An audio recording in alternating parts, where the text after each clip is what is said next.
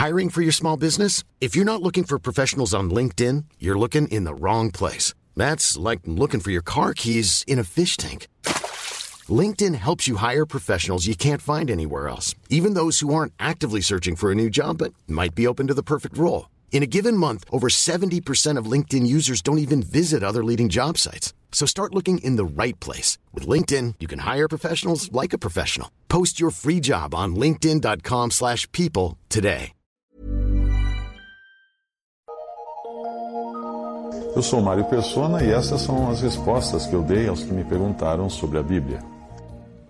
Você escreveu perguntando se nós deveríamos escolher o caminho do meio. E essa dúvida surgiu depois de ler um trecho de Eclesiastes onde parece indicar que nós não devemos ser muito justos e nem muito sábios, como se devemos, devêssemos nos contentar com uma meia sola no nosso andar cristão. Certamente a ideia tem tudo a ver com a sabedoria humana, que diz nem tanto ao céu, nem tanto à terra. É? Uh, também tem a ver com a doutrina budista do caminho do meio, que nos ensina a evitarmos os extremos. Mas vamos ver o que, o que diz a passagem de Eclesiastes 7, de 15 a 17. Tudo isto vi nos dias da minha, da minha vaidade. Há justo que perece na sua justiça e há ímpio que prolonga os seus dias na sua maldade. Não sejas demasiadamente justo, nem demasiadamente sábio, porque te destruirias a ti mesmo. Não sejas demasiadamente ímpio, nem sejas louco, porque morrerias fora do teu tempo. É preciso entender, antes de qualquer coisa, que o livro de Eclesiastes é o ponto de vista do homem, do pregador Salomão, das coisas que ele viu debaixo do sol. É experiência humana e não é necessariamente a vontade de Deus que nós encontramos nesse livro, mas encontramos a sabedoria do homem. O próprio Salomão irá concluir que tudo o que há debaixo do, sol, inclusive a sabedoria humana, é vaidade. Então, dentro do que ele viu nos dias da sua vaidade, como ele próprio confessa ali, o melhor mesmo seria você ser morno, isto é, nem quente nem frio. Mas nós sabemos o que o Senhor acha de mornidão em Apocalipse. Aí sim, a revelação da sabedoria de Deus. Apocalipse 3,16: Assim porque és morno e não és frio nem quente, vomitar-te-ei da minha boca. O próprio Salomão, ao escrever Provérbios, revela que o desejo dos céus e não da terra, é que busquemos a sabedoria. E o Senhor confirma isso algumas vezes nos evangelhos. Provérbios 18, 15. O coração do entendido adquire o conhecimento e o ouvido, ouvido dos sábios busca a sabedoria. Em Mateus 5, 20, o Senhor fala: se a, vossa, se a vossa justiça não exceder a dos escribas e fariseus, de modo nenhum entrareis no reino dos céus. E em Mateus 6,33 ele diz: Buscai primeiro o reino de Deus e a sua justiça, e todas estas coisas vos serão acrescentadas. Portanto, o que você encontra no trecho de Eclesiastes é uma conclusão humana, não divina, de como o homem deve viver para evitar problemas neste mundo, não no mundo, mundo vindouro.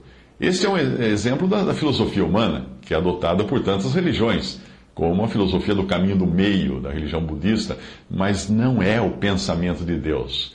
Talvez você fale que, ah, mas está na Bíblia. Sim, está na Bíblia, mas não é porque alguma coisa está na Bíblia que nós devemos tomar como totalmente correto. Obviamente, a Bíblia inteira é a palavra de Deus. Mas o que Deus nos comunica, inclusive a palavra de Deus nos comunicando coisas que não são de Deus, como, por exemplo, as, as frases que são ditas por Satanás.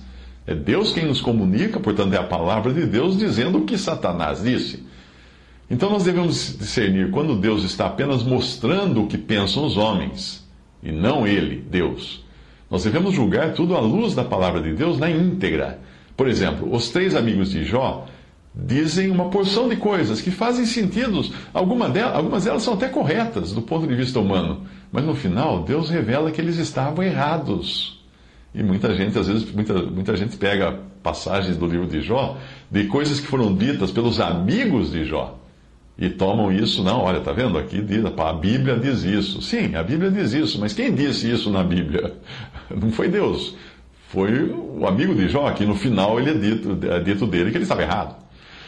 Outro exemplo disso é o livro dos, de Atos dos Apóstolos. Ali você encontra os apóstolos e outros cristãos agindo Por isso se chama Atos dos Apóstolos, obviamente, mas agindo de maneira que nem sempre é correta. Por exemplo, Paulo vai na conversa de irmãos judaizantes que o aconselham a adotar práticas judaicas para evitar que outros dissessem que ele estivesse pregando o afastamento da lei de Moisés. Atos 21, de 20 a 26. E disseram-lhe: Bem vês, irmão, quantos milhares de judeus há que creem, e todos são zeladores da lei, e já cerca de ti foram informados que ensinas todos os judeus que estão entre os gentios a apartarem-se de Moisés, dizendo que não devem circuncidar seus filhos, nem andar segundo o costume da lei. Que faremos, pois? Em todo caso, é necessário que a multidão se ajunte, porque terão ouvido que já és vindo. Faze, pois, isto que te dizemos, que nós te dizemos. Temos quatro homens que fizeram voto. Toma estes contigo e santifica-te com eles, e faze por eles os gastos, para que rapem a cabeça, e todos ficarão sabendo que nada há daquilo de que foram informados acerca de ti, mas que também tu mesmo andas guardando a lei. Então Paulo, tomando consigo aqueles homens, entrou no dia seguinte no templo, já santificado com eles, anunciando serem já cumpridos os dias da purificação, e ficou ali até se oferecer por cada um deles a oferta. Pelo relato da continuação do texto, dá para perceber que o conselho daqueles irmãos saiu pela culatra e acabou colocando Paulo em dificuldades ainda maiores. Mais tarde, em Gálatas, o próprio Paulo viria a repreender a Pedro por querer ser uma coisa com os judeus e outra coisa com os gentios.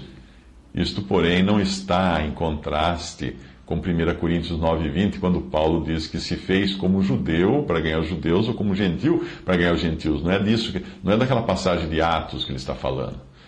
Ali em 1 Coríntios, ele não está se referindo a voltar à guarda da lei, por um lado, ou mergulhar no paganismo por outro, porque se ele falar assim, ah, eu me fiz como os gentios, o que, que ele fez? Ah, começou a oferecer sacrifícios a ídolos.